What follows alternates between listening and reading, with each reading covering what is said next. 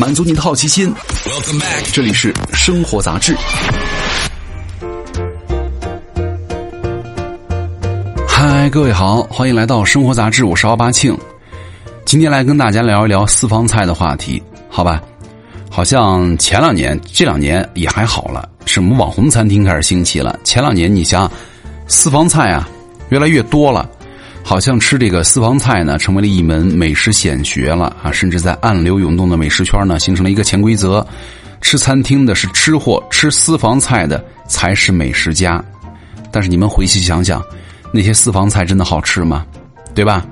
私房菜顾名思义就是私人的菜啊，延伸到现在就是指那些营业性质啊、地点私密的、菜品特别的啊、可能证照不全的特殊餐厅了。最早的私房菜指的是那些达官贵人家里的菜，因为他们个个有私厨啊，有些爱呃什么吃的钻研啊，就经常招待朋友举办宴席。那是什么时候这个私房菜开始从私人宴变成一门生意的呢？这就不得不提到大名鼎鼎的北京谭家菜了。同治二年，祖籍广东南海的谭宗俊啊，高中榜眼。那他本来呢就酷爱吃喝，来到北京之后啊，哇，更是以家宴闻名京城了。到了第二代啊，谭元清长家，然后呢，从小就耳濡目染，家宴呢更是精致味美啊。而后呢，谭家因为社会的动荡啊，丧失了收入来源，这个家宴便很少举办了。那有一些朋友呢，既想念谭家的美食，又想变相的接济谭家，便开始提倡定期凑钱到谭家吃席。那这样的形式呢，被人知道之后，就有了越来越多的食客。慕名而来，都得出钱到谭家祖席吃饭。那么现代的私房菜的雏形就此诞生。所以说，你以为私房菜的鼻祖啊，其实人家只是家道中落、需要维持生计的不得已而已。但是呢，这也在一定程度上揭示了私房菜为什么受欢迎。最大的原因呢是逼格，名人私厨，那别人找不到的地儿呢，关起门来做生意，有关系才能够订到。那这一个个特点都是一个个的噱头啊。就是如果我订到一个需要提前几个月预定的私房菜，那我肯定脸上太有面子了，对吧？那其次呢，原因是私密，太阳底下没有新鲜事儿，偏偏很多饭局呢你见不得光。那见不得光的原因有很多种啊，只要不是违法乱纪的就好。那第三个原因呢是好吃了，在过去中国呢，吃喝玩乐的生活只有极少数的一部分人才能够享受，而这个阶级呢，经过了几代人的沉淀。的确有不少压箱底儿的讲究，所以说从这个阶级诞生的私房菜呢，的确可以说代表了上个世纪中餐的巅峰了。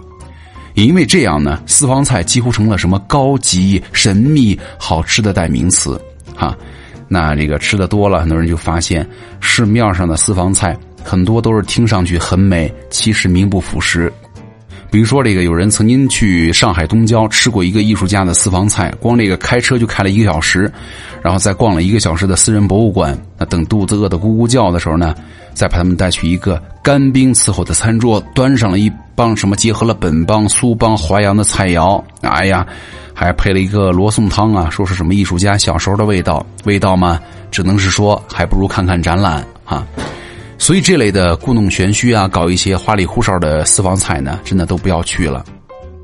那他说还有一次呢，他被一位大哥邀请啊，去了一家人均很高的私房菜，什么鱼翅、鲍鱼、东星斑、火腿、和牛、金枪鱼，中餐、日料、西餐大混搭，一顿饭仿佛是把主理人所有知道的高级食材按照价格从高到低排了序一样。那你吃人嘴短呢，还是要说这一类奢靡浪费的餐厅啊，不是私房菜。就是土豪们的胆固醇聚会啊，对吧？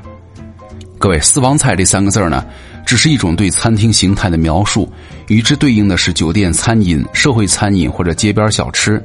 那么，既然街头一家面馆都有好有坏，那么私房菜肯定也是有好有坏的呀。如果剥开很多的私房菜塑造的神话外壳，就很容易发现当中的问题。看照片看菜品就很普通，配菜单呢没有逻辑。那个厨师的称号有一大堆，网上一搜没什么介绍。那另外一方面呢，经济的繁荣靠的是开放和交流，其实呢，厨师的进步也是。那在现在这个中餐内卷的时代，每家看上去活得还不错的餐厅，其实背后都经历了很多的考验。食物、环境、服务，每天都会被人点评。